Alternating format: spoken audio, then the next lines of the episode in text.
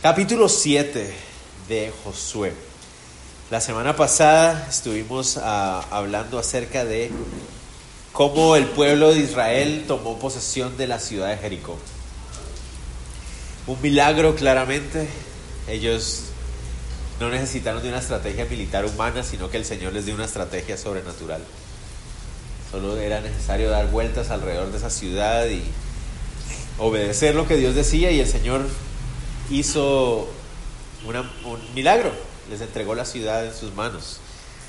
Entonces el pueblo de Israel viene de ver el respaldo del Señor de una manera increíble. Habían podido vencer a todos los pueblos que están en el, lado oriental del Jordán. Habían cruzado el Jordán en seco. Venían obedeciendo sin problemas el liderazgo de Josué, que era el liderazgo del Señor. Acaban de derrotar la ciudad fortificada de Jericó, o sea, vienen en una muy buena racha. De hecho, decíamos que es uno de los mejores momentos en la historia de Israel porque todos estaban de acuerdo en obedecer el liderazgo que estaba Dios mostrando en, Josué y las cosas estaban funcionando, estaban funcionando bien. Pero me gustaría pedirles que notaran ustedes la primera palabra del verso 1 del 7. Pero, ahí está ese gran pero. La mayoría de veces cuando encuentro esos peros en la Biblia me gustan, pero esta vez no. Esta vez no porque vemos el contraste de ese respaldo que ellos venían experimentando en el Señor y de repente el pueblo de Israel falla. Dice, pero los hijos de Israel cometieron una prevaricación en cuanto al anatema. Porque Acán, hijo de Carmi, hijo de Sabdi, hijo de Sera, de la tribu de Judá, tomó el anatema y la ira de Jehová se encendió contra los hijos de Israel. Notemos una cosa, dice ahí que los hijos de Israel habían cometido una prevaricación. ¿Qué significa esa palabra tan extraña que tal vez nosotros no habíamos escuchado nombrar o que vemos muy pocas veces? ¿no? La palabra prevaricar o prevaricación literalmente se refiere a la idea de traicionar. Se refiere a la idea de traicionar un compromiso adquirido. Es decir, cuando tú tomas un compromiso con alguien, y tú sabes que estás yendo en contra de ese, de ese compromiso que tienes con esa persona. El pueblo de Israel había traicionado el compromiso que tenían con Dios acerca del anatema. Eso es lo que está diciendo ahí en cuanto al anatema. ¿Verdad? Y tenemos que notar varias cosas. Uno, ¿a qué se refiere? A que cuando tomaron posesión de la ciudad de Jericó, Josué había sido muy claro con los hombres que fueron a, a, tomar posesión, diciéndoles nada de lo que haya en la ciudad es para ustedes, no pueden tomar botín. Todo tiene que ser quemado y destruido y lo único que debía ser tomado era lo que era de oro y plata y eso debía ser para el templo de Israel. No, no podían tomar nada para ellos. Y entonces ese es el compromiso que quebrantaron los hijos de Israel. Esa era clarísima, la indicación no había sido ambigua, no había sido extraña. No, la, indicación había sido muy clara y todos habían estado de acuerdo, pero Acán había incumplido ese compromiso. Y la segunda cosa que debemos notar ahí es que aunque fue un hombre el que falló, un hombre, el texto dice que Dios ve como si fueran todos los hijos de Israel los que hubieran cometido la prevaricación. Eso es muy importante, dice todo, pero los hijos de Israel en general cometieron una prevaricación porque uno de ellos había fallado a su compromiso. Y eso que nos puede enseñar también a nosotros, nos enseña que a veces cometemos el error de creer que nuestro pecado solo nos afecta a nosotros mismos. ¿no? A veces nosotros decimos, no, pero lo que yo haga con mi vida no, no le incumbe a nadie más y, y lo que yo haga no, no, no, pero todos creo que nos hemos dado cuenta que eso es mentira y ese pasaje nos lo vuelve a mostrar.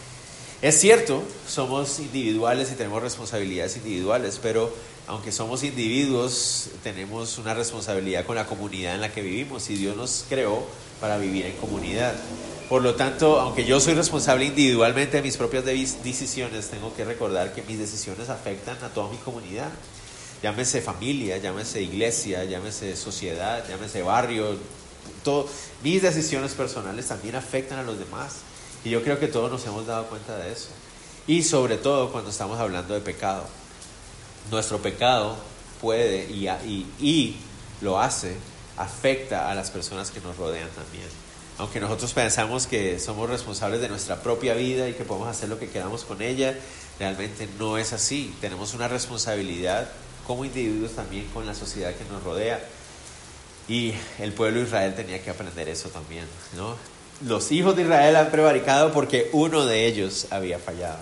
Entonces, ¿cuál era el problema? Realmente no significa que ah, por culpa de uno solo todos tienen que pagar las consecuencias. No necesariamente está refiriéndose a eso.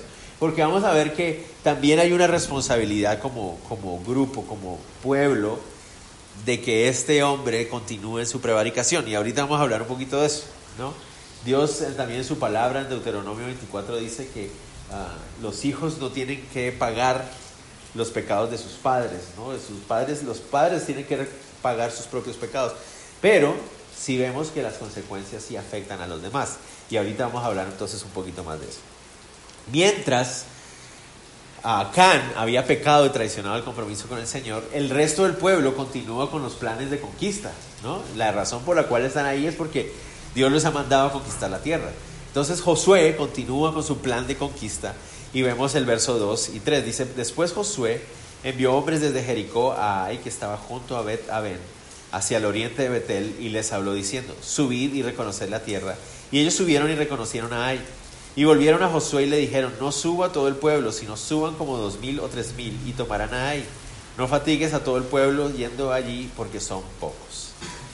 Entonces empezamos a ver el, problema más, ah, más claramente. Es cierto que el pecado de Acán tenía que traer tristes consecuencias para todo el pueblo, pero también debemos reconocer que el resto del pueblo tenía su propia responsabilidad. ¿Cuál era? Que Josué y el liderazgo se llenaron de algo que nosotros a veces llamamos autosuficiencia. Y esa autosuficiencia es, nace del orgullo también, ¿no? El orgullo es de hecho aquello que nos hace ciegos a la realidad del pecado. No sé si me entienden. Entonces por eso todos como grupo, como pueblo tenían una responsabilidad. Cuando yo me lleno de orgullo en el sentido de autosuficiencia, es decir, no, yo ya tengo todo controlado, o sea, yo ya sé cómo se vive la vida cristiana, ¿no? yo ya sé, yo ya lo sé manejar muy bien, yo ya sé lo que tengo que hacer aquí, así, allá, ya lo tengo todo bajo control. Cuando llegamos a caer en esa trampa de una autosuficiencia, eso nos hace ciegos ante el pecado que está delante de nosotros. No lo reconocemos. Pero ahí está el pecado. No, no, todo está bien, no te preocupes, todo está bien. Y no nos permite verlo. Y eso es lo que les pasó ahí. Josué envió a estos espías a reconocer la tierra de Ai y la vieron pequeña. La ciudad de Ai no era una ciudad fortificada como Jericó. La ciudad de Ai era una ciudad muy pequeñita. Y entonces por eso ellos dijeron, no, ni siquiera nos fatiguemos, ¿no? Dicen, para evitar la fatiga, como Jaimito el cartero. Dijeron, ¿para qué nos vamos a fatigar? No enviemos a tanta gente, solo dos mil o tres mil hombres van a ser suficientes para destruir esta ciudad tan fácil de destruir. Es una ciudad pequeña. No nos esforcemos tanto, ¿no? Eso es fácil, fácil, fácil. Y Josué, que en los casos anteriores había escuchado la guía del Señor y la estrategia le había dado Dios, no escuchó al Señor en esta ocasión. ¿Se acuerdan? Cuando estaba él del lado del oriente del Jordán, él está diciendo, bueno, ahora pensando, ¿cómo vamos a pasar este Jordán? ¿Y ahí qué pasó? El Señor le habló y le dice, llévalos, dile a los sacerdotes que empiecen a caminar, cuando toquen el agua se va a abrir. Wow, pues gracias Señor, el Señor le dio la estrategia. Cuando pasaron al otro lado, ¿qué le dijo? Él, él estaba, Josué, ¿se acuerdan? Otra vez, Josué viendo Jericó, ¿y ahora qué vamos a hacer? Y se le aparece este varón que ya vimos la semana pasada, que es una cristofanía y le dice, mira, es muy sencillo, lo que vamos a hacer es dar vueltas y en el último día damos siete vueltas, gritamos y ya está. Y fue Dios el que le dio la, la estrategia para pasar el Jordán, fue Dios el que le dio la estrategia para tomar Jericó, pero en este caso ellos se confiaron, ah, no, o sea, si tomamos Jericó, pues tomamos cualquier ciudad. ¿Qué pasó con ellos? Ellos creyeron en esa autosuficiencia que había sido su capacidad la que les había dado el poder vencer a los enemigos en el oriente del Jordán. Creyeron por un segundo que había sido su capacidad la que les había ayudado a cruzar el río Jordán. Creyeron por un segundo que su capacidad militar es lo que les había logrado dar la victoria sobre Jericó. Por un segundito se, les, se creyeron esta mentira. Y dijeron, ah, no, pues si ya logramos hacer todo eso, pues destruir ahí es fácil. Y ese fue el problema de ellos ahí. Y nos pasa lo mismo a nosotros. O sea, vemos hacia atrás y vemos las maravillas de las cosas que Dios ha hecho. Y por un segundo a veces se nos ocurre mire todo lo que he logrado. ¿No? Dios nos ha mostrado que Él lo ha logrado, pero por un segundito decimos, ah, mira lo que yo he logrado, mira lo que logré. He dejado esto, he dejado lo otro, he dejado eso, ¿no? He, sido libre de esto, he sido... No, no, espérate, Él te hizo libre de eso, Él fue el que hizo esto, Él fue... Pero por un segundo, ah, no, no, yo ya lo logré, yo ya, ya tengo todo controlado, ¿no? Eh, el día de ayer estábamos en Cobán y pues de una vez aprovecho para pedirles que oren por Sergio Barahona, uno de los graduados del instituto y está liderando una iglesia allá en Cobán y es una bendición ver lo que el Señor está haciendo. Pero a lo que me refiero es que yo amo, me encanta la Coca-Cola. Es una de mis debilidades, me encanta. Pero algunos de ustedes saben que hace unas semanas atrás tomé la decisión de no, no, tener, no comer ni tomar azúcar. Y entonces ayer, Alex está ahí como testigo, estábamos ahí cuando de repente sale Sergio con un vaso así lleno, con Coca-Cola helada. Pastor, yo sé que a usted le gusta. Señor, ayúdame. Y gracias a Dios soporté la tentación y Alexito me ayudó. Se tomó el vaso de Coca-Cola. Pero, lo, pero ¿qué pasaría si yo dijera, no, ya, lo dominé? ¿No? Lo más probable es que en unos pocos días estaré tomándome mis Coca-Cola.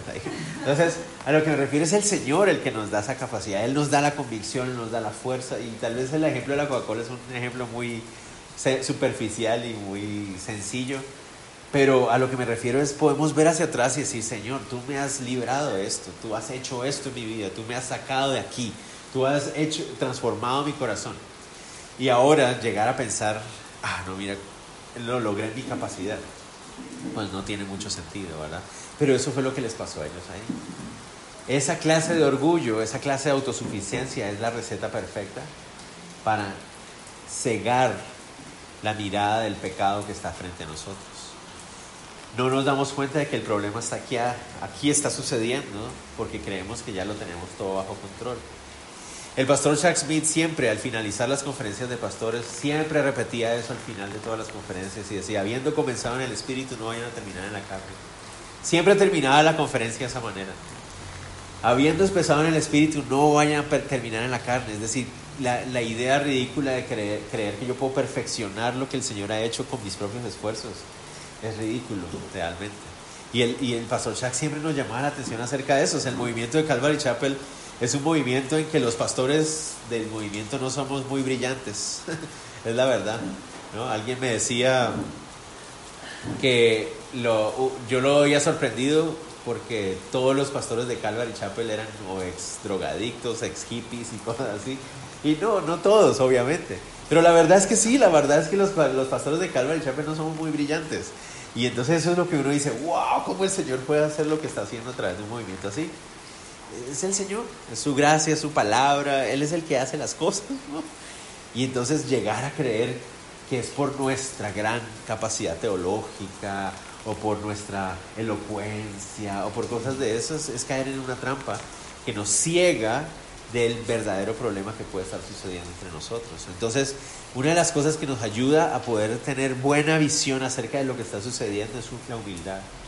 La humildad delante de Dios, reconocer que es todo por Él. Él es el que lo ha hecho todo, Él es el que merece la gloria. Si hay algo bueno que sucedió es Él.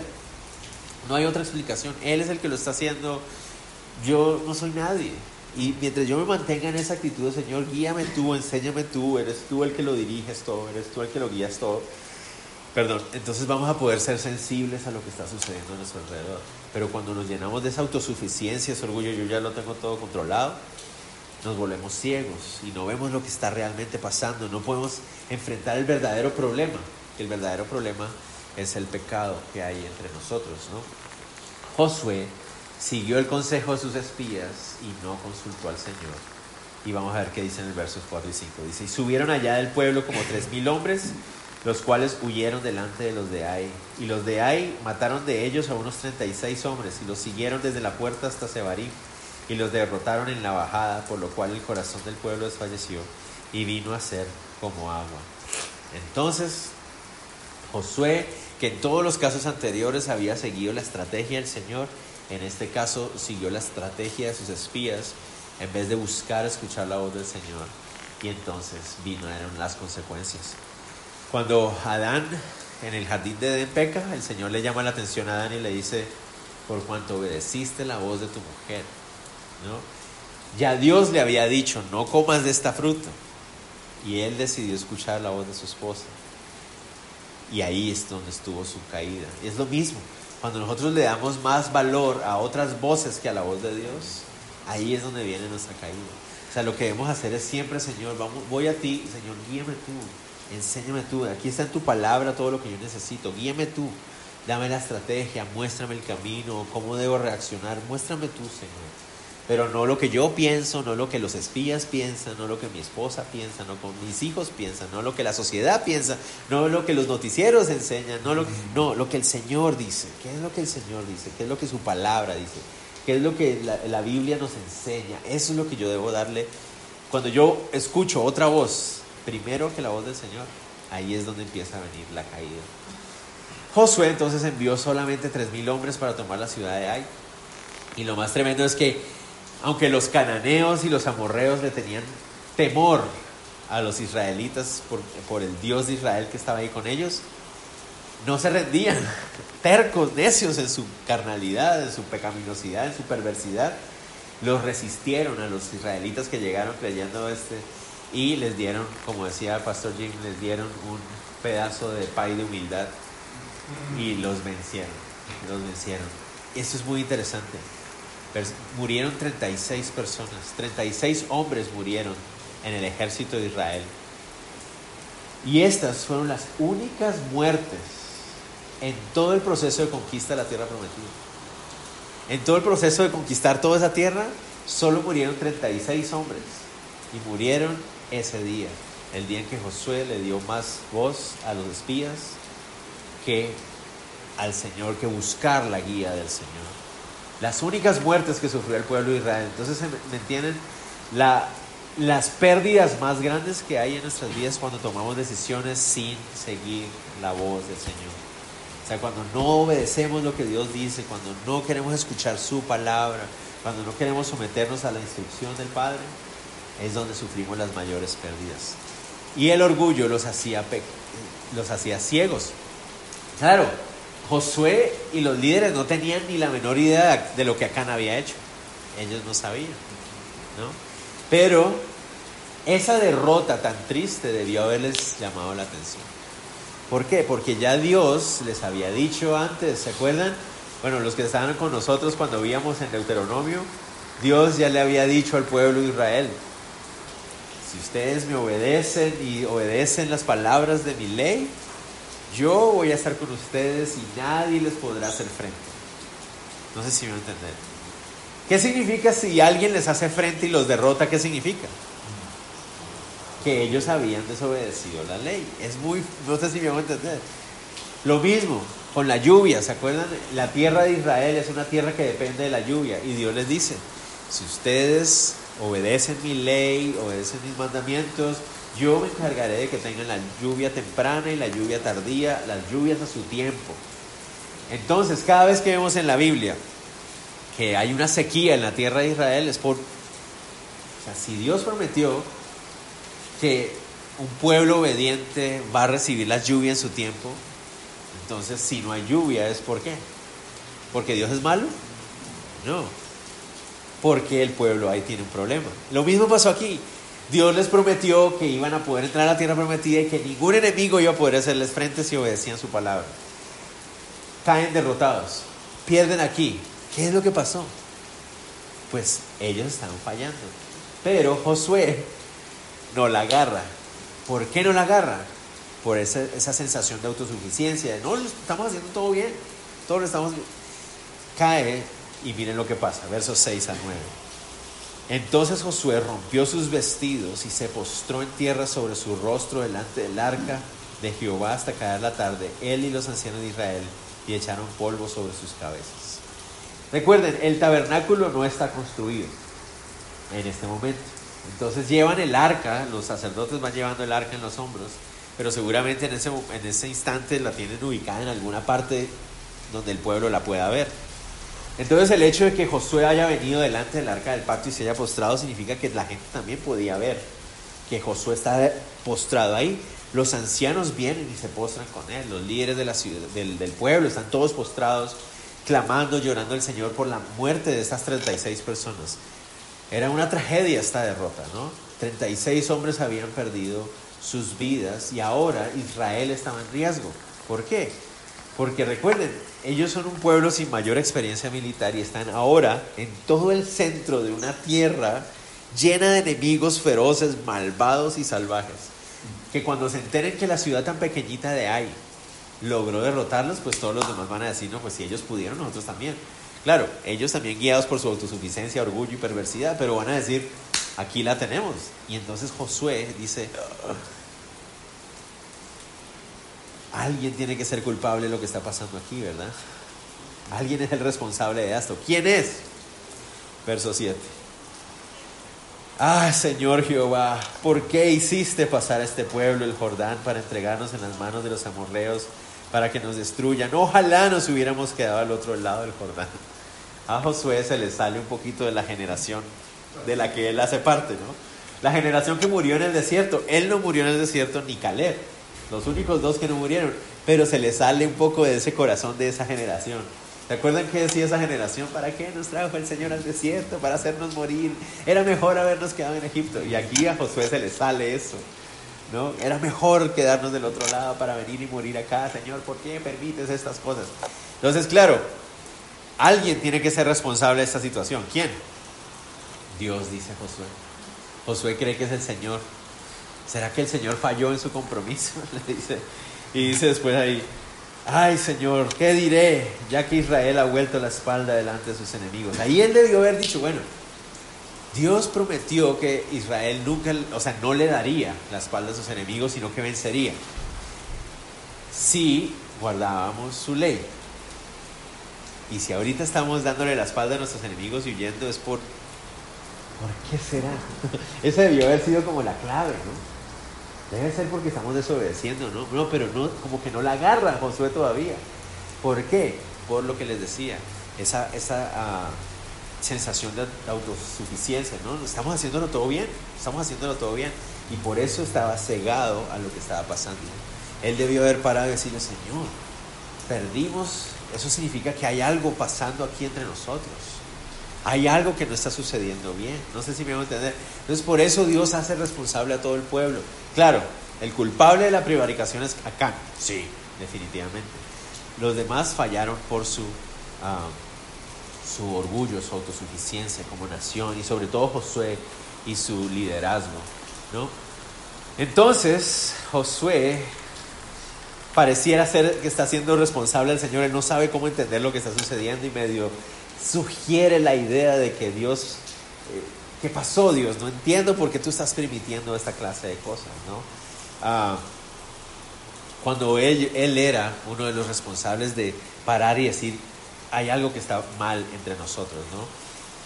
Debemos que valorar el hecho de que Josué y sus líderes se postraron. Eso hay que valorarlo, ¿no? O sea, se fueron en pie, postraron y Señor, ¿qué está pasando? ¿Qué está pasando? Pero también podemos ver esa lucha humana que hay en el corazón de, ah, de Josué. Su razonamiento es errado, pensando que tal vez Dios había quitado su mano de ellos sin razón. No, claro que había una razón. ¿no? Dice ahí, uh, verso 9, porque los cananeos y todos los moradores de la tierra oirán y nos rodearán y borrarán nuestro nombre de sobre la tierra y entonces ¿qué harás tú a tu grande nombre? Lo bueno es que aunque esa sensación de autosuficiencia era el estorbo que no permitía ver lo que estaba pasando, podemos ver que Josué aún así dice, Señor, o sea, tu nombre es el que va a quedar por los suelos, porque tú prometiste a tu pueblo darle esta tierra. Y si no se cumple, pues que tu nombre no sea avergonzado. Y entonces vemos que es esa lucha, ¿no? Josué quiere honrar al Señor, pero al mismo tiempo está tan lleno de esa autosuficiencia que no logra ver que el problema está dentro de la misma nación verso 10 al 12. Miren la forma en que Dios los reprende. Dice, y Jehová dijo a Josué, levántate, ¿por qué te postras así sobre tu rostro? Ya, levántate, ¿qué es lo que estás haciendo ahí? En otras palabras, Josué, póngase de pie. ¿De qué sirve llorar y orar si no estás lidiando con el problema? No sé si me entender. Y entonces a veces nos pasa lo mismo, no sé si ustedes les ha pasado lo mismo que me pasa a mí, que estamos pasando, sufriendo las consecuencias de una mala decisión. Y vamos, Señor, mira, ah, mira que volví a fallar, mira que pasó esto, mira esto. Y el Señor, sí, o sea, está bien, pero ¿de qué te sirve llorar si no tomas una decisión radical acerca de tu pecado? O sea, si tienes que tomar una decisión de erradicar delante de ti algo que te está causando pecar, porque vienes y lloras otra vez delante del Señor. No sé si me entender. O sea, si sabes que tener acceso a internet en un lugar donde no debes siempre es algo donde vas a caer y pecar. ¿Para qué vas y lloras con el Señor si no desconectas tu internet? O sea, no sé si me voy a entender. Cancela esa cuenta de datos, quítala. ¿Me entiendes? Si eso es lo que te hace caer, quítala, ¿no? Pero no la quitamos y volvemos a caer. Señor, perdóname. Y ¿Por qué lloras otra vez si no haces lo que tienes que hacer? Cortar eso de una vez. Toma la decisión de erradicar el pecado. Y Josué ahí se está dando cuenta de algo que está pasando, porque el Señor le dice, Israel ha pecado. Dios le da la noticia. Josué, Israel ha pecado. Y aún han quebrantado mi pacto que yo les mandé. Y también han tomado el anatema y hasta han hurtado. Han mentido y aún lo han guardado entre sus, entre sus enseres. La noticia para Josué, ¿se imaginan? ¿En serio, Señor? Y el Señor le dice, a mí me encanta como el Señor lo dice ahí, ¿no? Josué, es obvio, el problema es que han pecado. Yo les prometí que iba a estar con ustedes y que iba a respaldarlos cuando estaban guardando mi ley. Si he quitado mi mano de respaldo es porque ustedes han pecado. Y no solamente han pecado, sino que dice, robaron. Pero miren la forma como él lo dice y también han tomado el anatema y hasta han hurtado. Y hasta, o sea, y hasta eso han hecho. Y Josué, ¿en serio, Señor? Yo no me había dado cuenta, Señor. Es lo que tal vez Josué está pensando. Yo no sabía. Y el Señor le está diciendo, yo sí. y esa es la cosa, ¿no? A veces nosotros creemos, no, nadie sabe. Seguro que nadie sabe. Dios sabe. El Señor sabe. Siempre. Dice que robaron. Y yo me pongo a pensar, yo me puse a pensar, bueno, ¿robaron? ¿A quién le robaron? ¿A los de Jericó? No, ¿a quién le robaron? A Dios. Porque ¿qué había dicho Dios?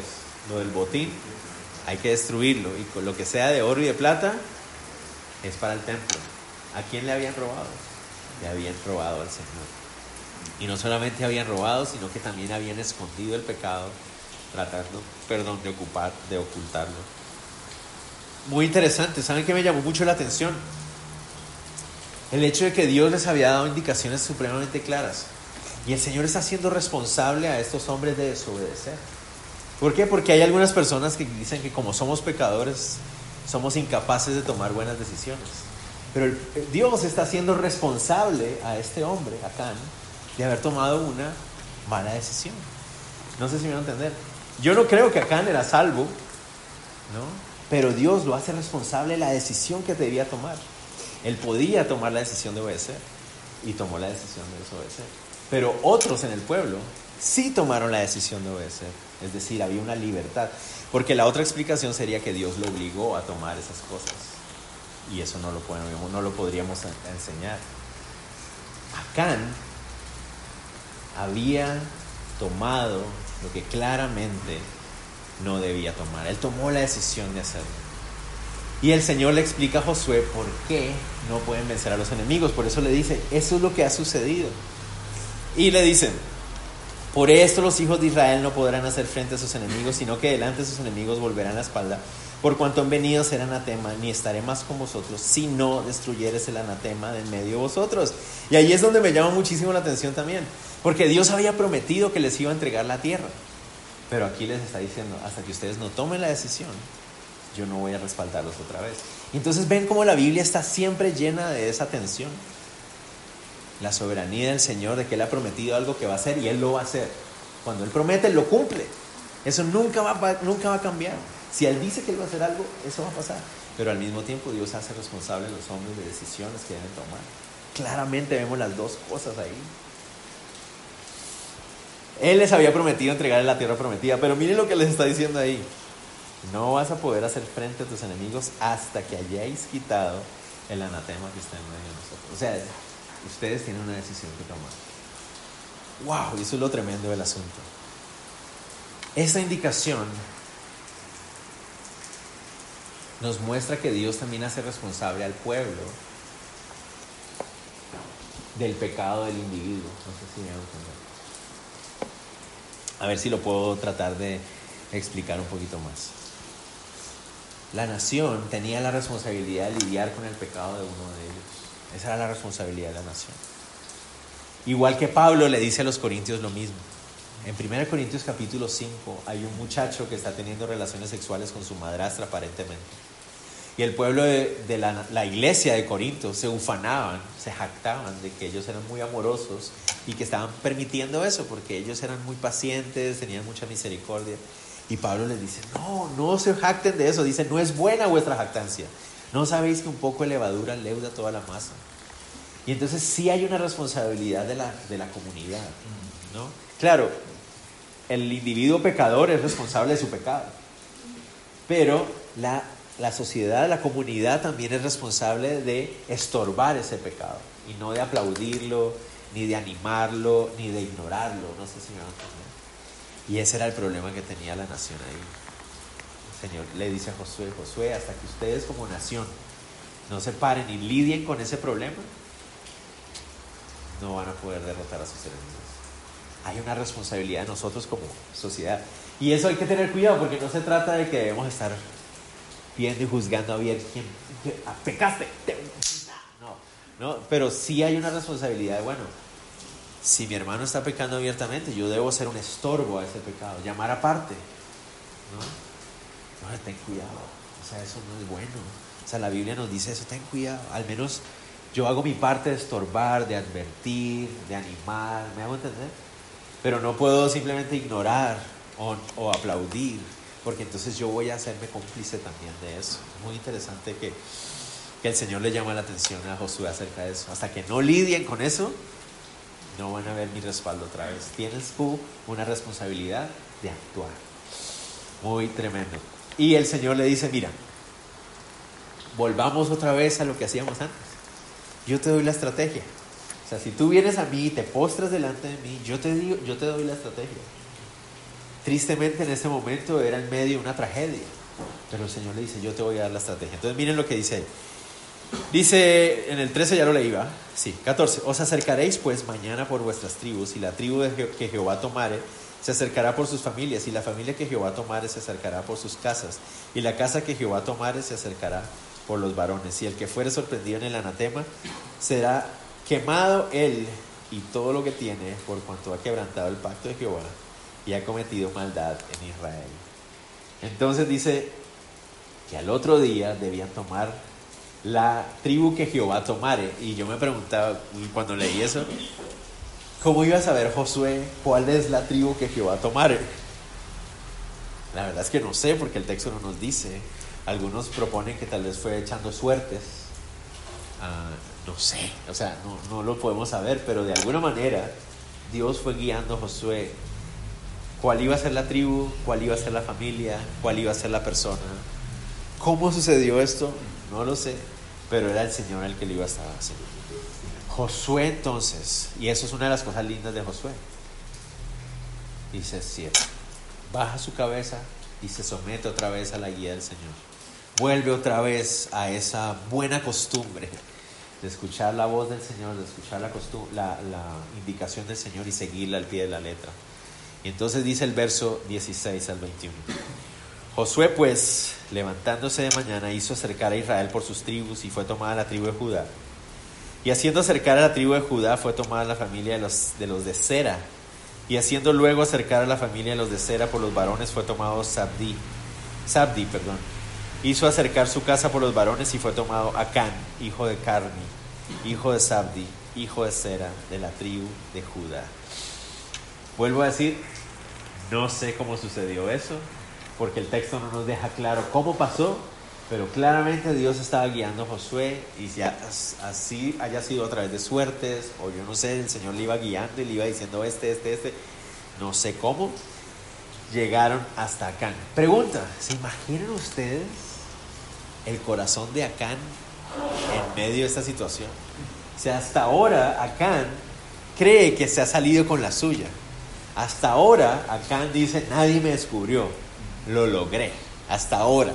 Pero se imaginan esa mañana cuando escuche, oye Acán, que Josué mandó a llamar a la tribu de Judá.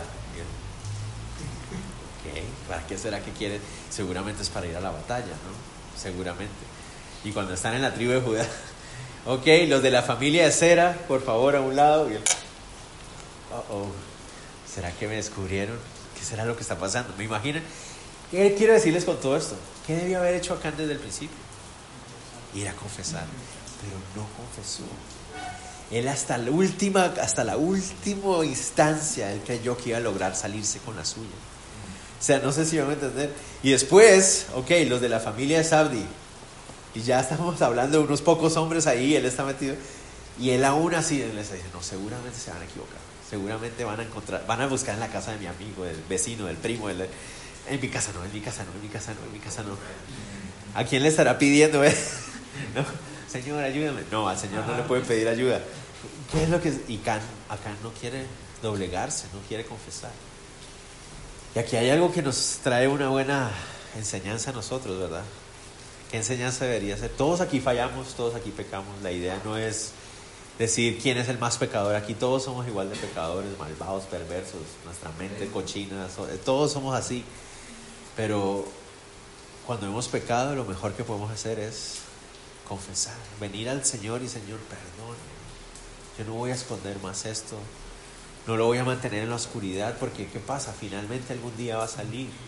Y es mucho mejor venir y confesarse y ponerse en las manos de la misericordia del Señor que esperar a que la justicia del Señor caiga sobre ti. Es mucho mejor. Es mucho mejor venir y decirle, Señor, perdóname, yo fallé, es mi culpa, perdóname, Señor. Si fallé contra alguien, venir y decirle a alguien, pero no ocultarlo, ocultarlo, ocultarlo, ocultarlo hasta las últimas consecuencias, porque finalmente sale a la luz. Finalmente sale a la luz y las consecuencias son tristes cuando sale a la luz. Entonces, ¿por qué me, llamó mucho la atención? ¿Cómo el Señor va guiando a Josué? Porque hasta ahora la conversación ha sido de, Josué con el Señor. Claramente el Señor le pudo haber dicho, mira, el problema es acá. Ve, agárralo y mátenlo. Y hubiera estado en lo correcto. ¿no? Porque él era el culpable. Pero ¿qué hubiera pasado ahí? Hubiera parecido como una ejecución extrajudicial, ¿no? Agarren a ese de aquí, ¿y este qué hizo? Hizo algo malo, mátenlo. Pero, pero el Señor en su sabiduría ve que todo el pueblo se dé cuenta. Primero la tribu de Judá, después la, la, familia de Sera, eh, luego la casa de Sardi y finalmente llegan a donde Acán y, el, y Josué lo confronta. Miren lo que le dice. Josué, pues, ah, no, ¿dónde voy? Verso 18. Ya, 19. Entonces Josué dijo acá, Hijo mío, da gloria a Jehová, el Dios de Israel, y dale alabanza y declárame ahora lo que has hecho, no me lo encubres. Esto es tremendo. Porque Josué no le está diciendo, dime, ¿verdad que eres tú? ¿Verdad? Dime, confiésalo. No, Josué no le está pidiendo que confiese. Josué le está diciendo, glorifica al Señor. Dale gloria a Dios, alaba a Dios. ¿Por qué? ¿Por qué? Él está diciendo, mira, lo que debes hacer es darle gloria a Dios y reconocer que nadie puede burlar al Señor. Ya estás descubierto, ya no tienes que confesar nada, pero di, Señor, tú eres grande, porque nadie puede burlarte. He sido descubierto. No sé si me va a entender. A mí me pareció tremendo eso, porque Josué no le dice, mira, confiésanos lo que hiciste, no. Él le dice, mira acá, glorifica a Dios porque ha sido descubierto. Y Acán tiene que reconocer. Y Acán ahora sí va, ahora sí va a confesar. Va a, tratar, va a tratar de confesar. Ahora todo el pueblo podía escuchar qué es lo que estaba pasando. Y Acán claramente de su boca reconoce su pecado. Dice, Respondió Acán diciendo, verdaderamente yo he pecado contra Jehová, el Dios de Israel. Y así ha hecho. No hay nada que hacer, tiene que reconocerlo. Cuando se ve al descubierto no tiene más opción que confesar lo que ha hecho. Pero una vez más, muchachos, es mejor confesar antes de ser descubierto. Mucho mejor. Es mucho mejor decir, Señor Jesús, perdóname, yo traigo a la luz mi pecado, mi maldad, mi perversión en vez de guardarlo y guardar y guardar hasta que el Señor lo saca a la luz y queda avergonzado. Es mucho mejor. Y escuchen esto, porque esta es una clave, verso 21, y ustedes hay unas frases, hay unas palabritas que ustedes tal vez van a querer subrayar en su Biblia. Miren lo que dice eh. Pues vi entre los espojos un manto babilónico muy bueno y 200 ciclos de plata y un lingote de oro de peso 50 ciclos. ¿Qué pasó? ¿Qué fue lo primero que hizo? Después dice, lo cual codicié, lo deseé. Y lo último, y lo tomé. Eso es lo mismo que nos pasa a todos nosotros.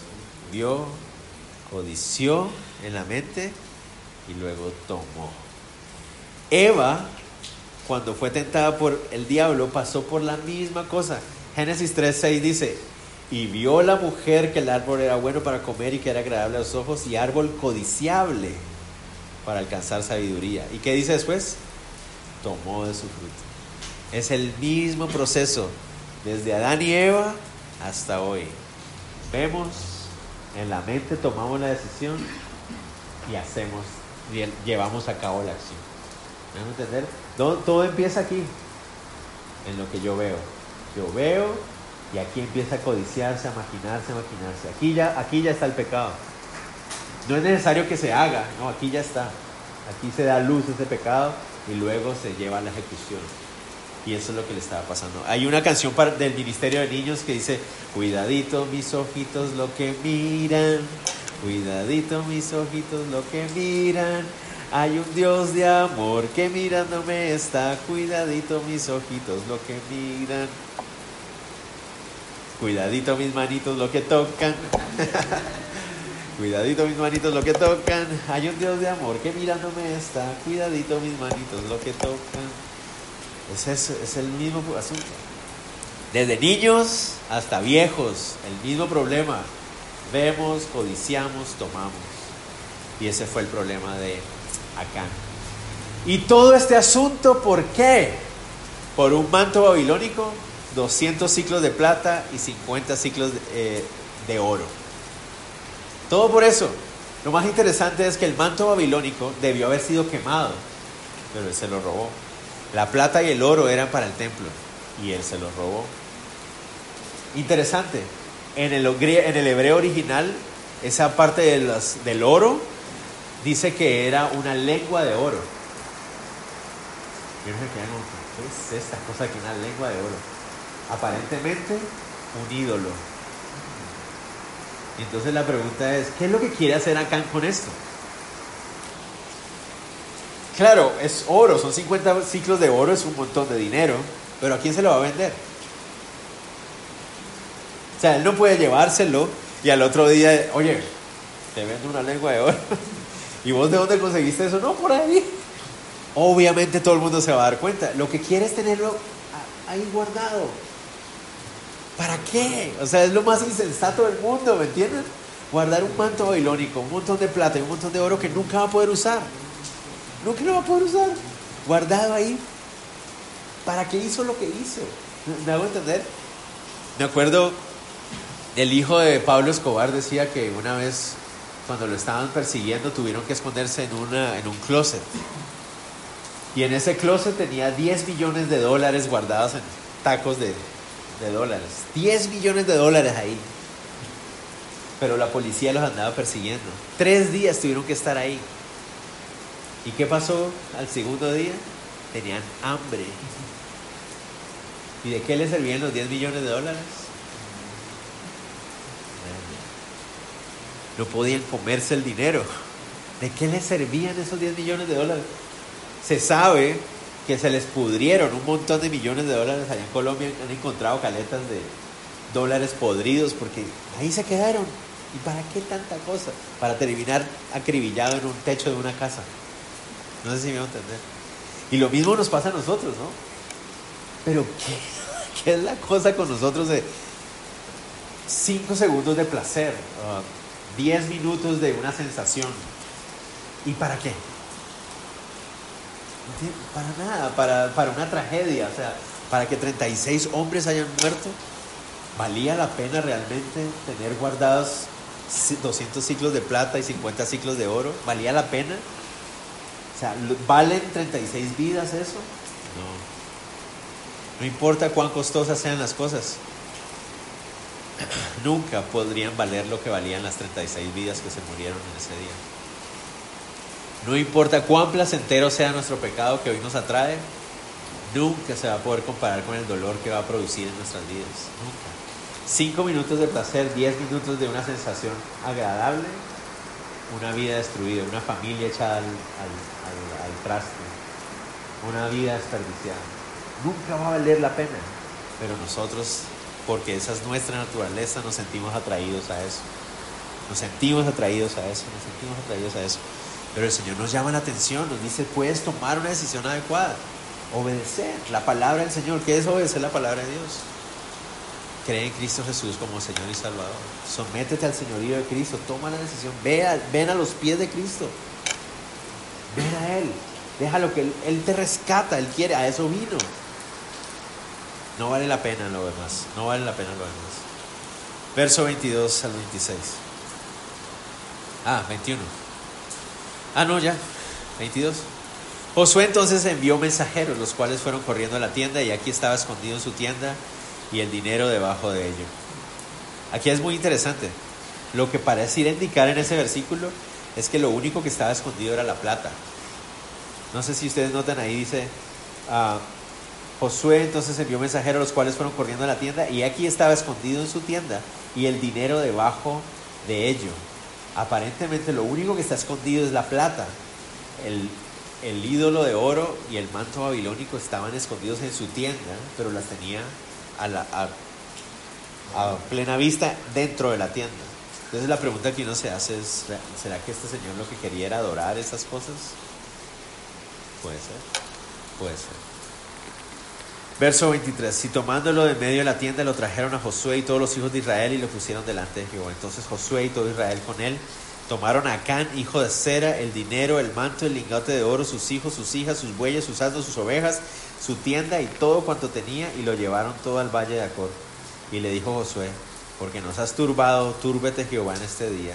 Y todos los israelitas los apedrearon y los quemaron después de apedrearlos. ¡Wow! Tristes, tristes consecuencias. Muchos se preguntan si ah, su familia también fue apedreada con él. Hay dudas, porque hay algunos estudiosos que afirman que el texto no deja totalmente claro, que el texto en el original es un poco ambiguo acerca de si los hijos y, y su familia también fueron apedreados o no. Hay como esa duda, ¿no? La mayoría de los estudiosos creen que sí, que sí los apedrearon a ellos. Pero entonces citan Deuteronomio 24, pero si la Biblia dice que los hijos no deben pagar las consecuencias del pecado de su padre. Entonces, si fueron apedreados con él, si lo fueron, es porque ellos participaron también. Porque el manto babilónico estaba a plena vista en la casa. ¿No entender? Y si no fueron apedreados, es porque ellos no sabían. ¿Me entender?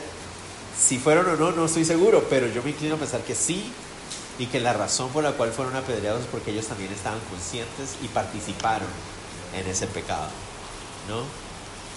Los apedrearon y los quemaron después. Todos los animales y todo eso, todas sus cosas, todo, todo, todo fue pecado. ¿Por qué? Todo fue quemado, perdón. ¿Por qué? Porque debía ser un recordatorio de qué es lo que pasa cuando tú crees que puedes burlar a Dios. Tú crees que puedes burlar a Dios, pero no se puede. Nadie puede burlar al Señor. Y allí me llamó mucho la atención.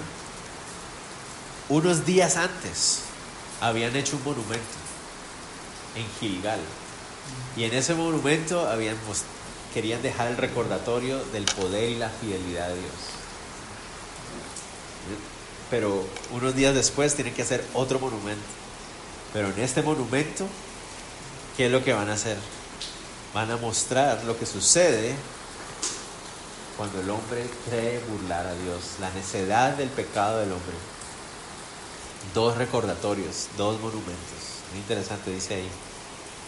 Levantaron sobre él un gran montón de piedras que permanece hasta hoy. Y Jehová se volvió el ardor de su ira y por eso aquel lugar se llama el Valle de Acor hasta hoy. Dos monumentos. Uno, para que ellos recordaran que Dios es poderoso y es fiel.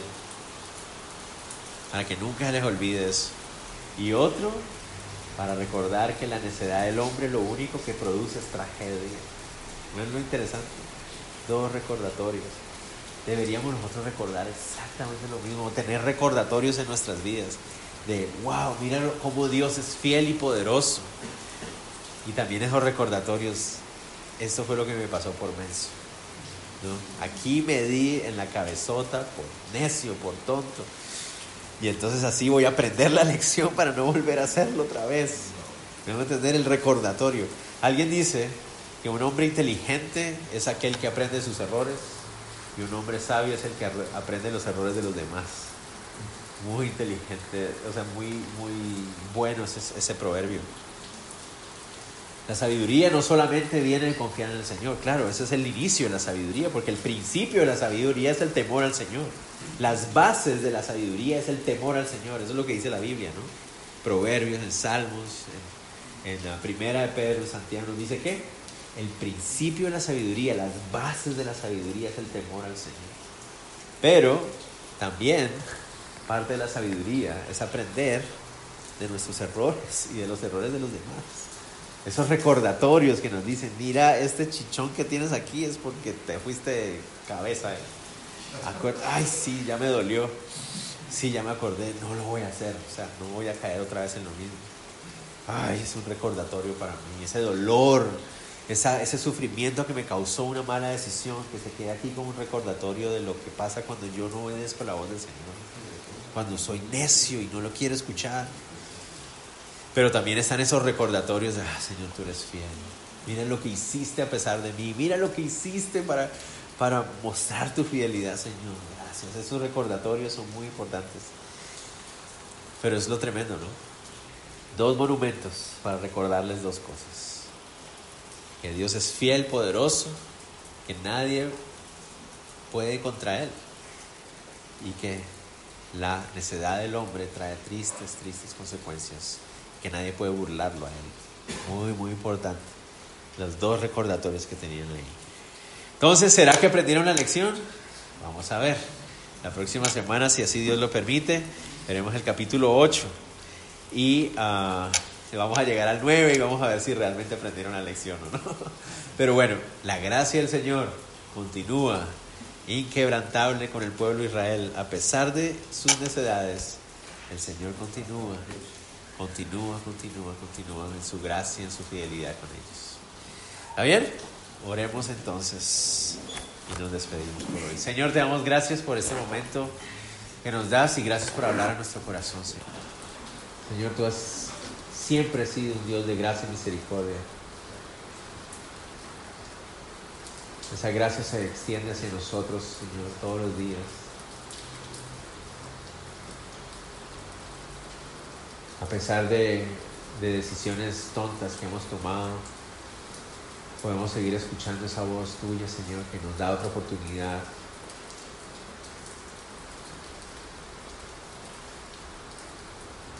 Señor, te ruego, Dios, que hoy en este lugar, en este momento, Señor, si tú estás produciendo esa convicción de pecado en nosotros, Señor, que vengamos a ti con humildad